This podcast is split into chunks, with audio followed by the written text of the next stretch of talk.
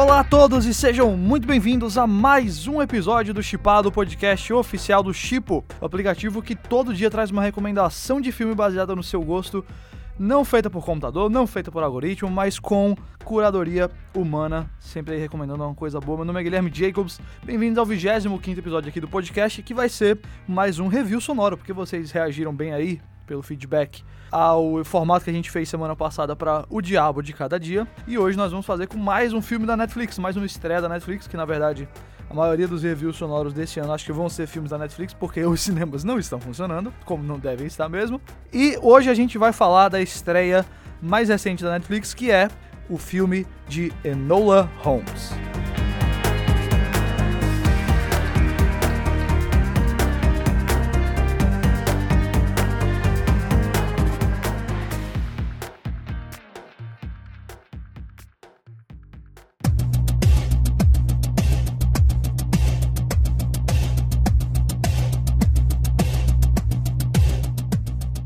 Enola Holmes é um filme dirigido por Harry Bradbeer, mais conhecido como diretor de 11 dos 12 episódios da genial e brilhante série Fleabag, que tem no Amazon Prime Video. Se você nunca assistiu, pelo amor de Deus, pare tudo e veja.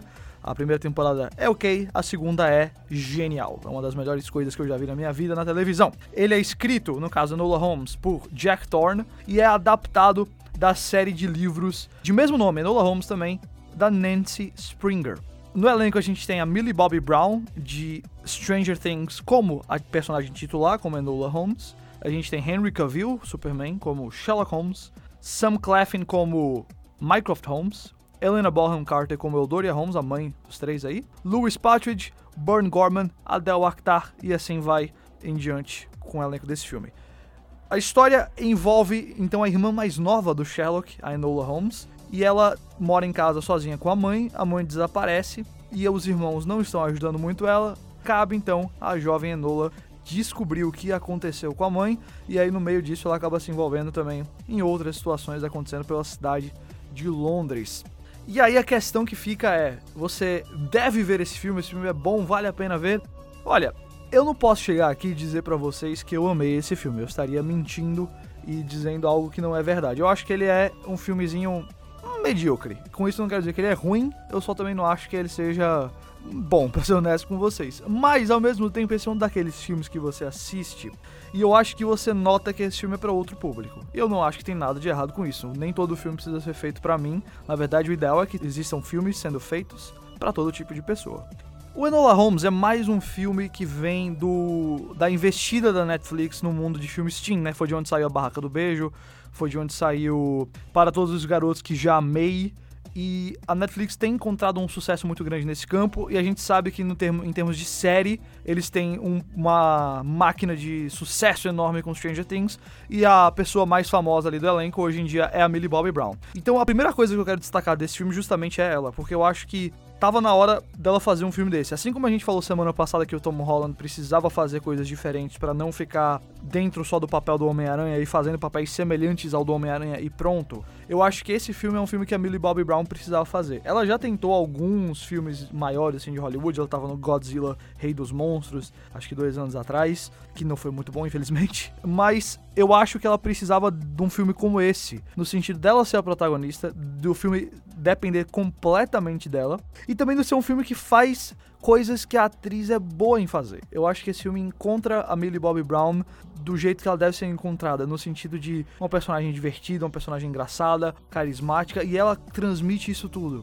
Ela quebra a quarta parede várias vezes no filme, isso deixa a atuação dela bem dinâmica, bem divertida, tem várias coisinhas engraçadas que ela faz, e foi, honestamente, a minha atuação favorita dela. Mais do que até Stranger Things, eu acho que eu nunca gostei tanto dela quanto eu gostei nesse filme. Ela, como eu falei, é carismática, ela é engraçada, ela é divertida, e esse é o tipo de papel que ela deve fazer, eu acho que ela tem que abraçar esse tipo de coisa. Eu não sei ainda qual é o potencial dela para filmes mais dramáticos ou para filmes mais grandiosos, mas esse sim eu gostei. Também gostei da direção do Harry Bradbury, ele é um cara que é um bom diretor, mas até hoje mais voltado pra televisão, como eu falei, ele vem muito de Fleabag, mas eu achei que esse filme foi muito bem dirigido. Se você comparar ele com outras produções teen, óbvio que tem todo um marketing por trás, toda uma produção maior por trás, muito orçamento que eu acho que filme teen nunca vai ter, mas no caso desse, essa produção é muito bem utilizada pelo Harry Bradbury, esse orçamento é muito bem utilizado por ele. Os sets são bonitos, a, os cenários são interessantes, são vivos, a câmera funciona bem, tudo é bem dirigido, assim, enquadrado, dá uma sensação de um filme de prestígio, na verdade, e não simplesmente de um filme teen. Então eu apreciei bastante isso, porque vários filmes teen, vamos ser honestos, têm a fotografia mais básica do mundo, os sets menos interessantes do planeta, e esse filme não cai nesses erros. Eu acho que, na verdade, é um filme que às vezes é bem bonito de se ver. A direção do Bradbury é um grande destaque para mim.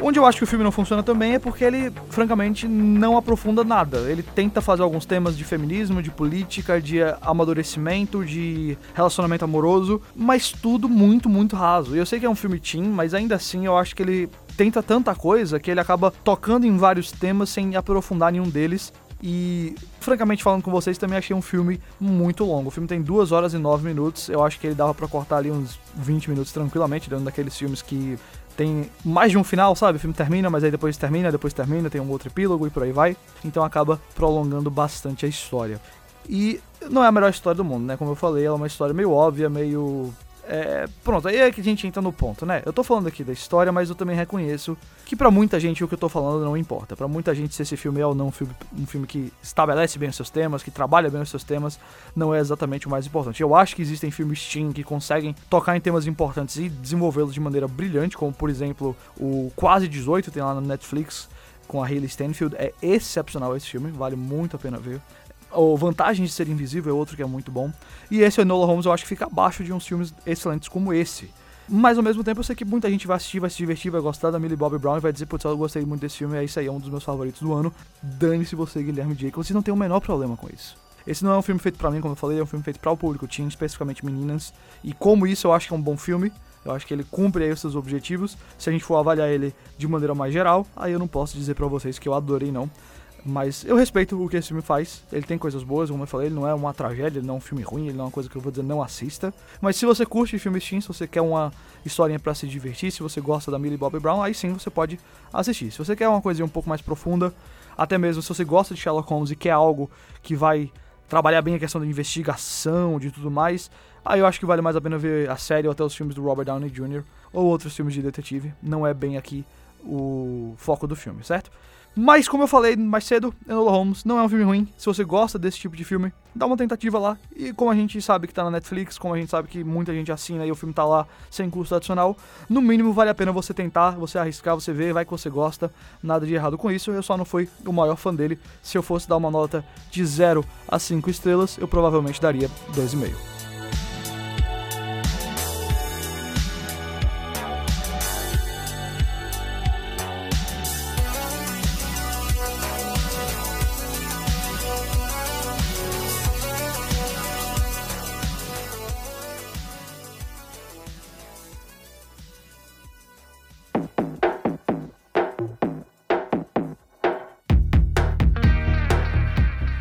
E a gente vai ficar por aqui com o review de hoje do Enola Holmes. A gente, como eu falei, vai focar provavelmente nas estreias da Netflix, mas também tem On The Rocks, da Sofia Coppola, vindo aí no Apple TV Plus. A gente tem outros filmes, tem filme do Steve McQueen a caminho da Amazon. E a gente tá pensando em fazer também alguns especiais aí com filmes mais antigos de alguns diretores que estão aí pra lançar filmes novos. Se você acompanha a gente no Twitter sabe muito bem de quem eu tô falando. Para me acompanhar, você vai lá em arroba Ghost de Fantasma, Ghost Jacobs no Twitter e GJ6SX no Instagram. O Chipo é arroba Chipo Oficial nos dois. E se você não conhece o Chipo ainda, ele é um aplicativo que recomenda um filme para você todo dia, baseado no seu gosto, baseado no tipo de filme que você curte. Se você gosta de filmes mais pesados, de filmes mais casuais, de filmes mais divertidos, por aí vai, ele vai recomendando para você e sempre com curadoria humana, sempre com a equipe do Chipo dando nosso selo de aprovação da recomendação para você, certo? Então baixa lá na sua loja de aplicativos tipo CHIPPU e a gente se vê semana que vem com mais um episódio do Chipado. Meu nome é Guilherme Jacobs, agradeço a sua audiência e a gente se vê lá. Até mais.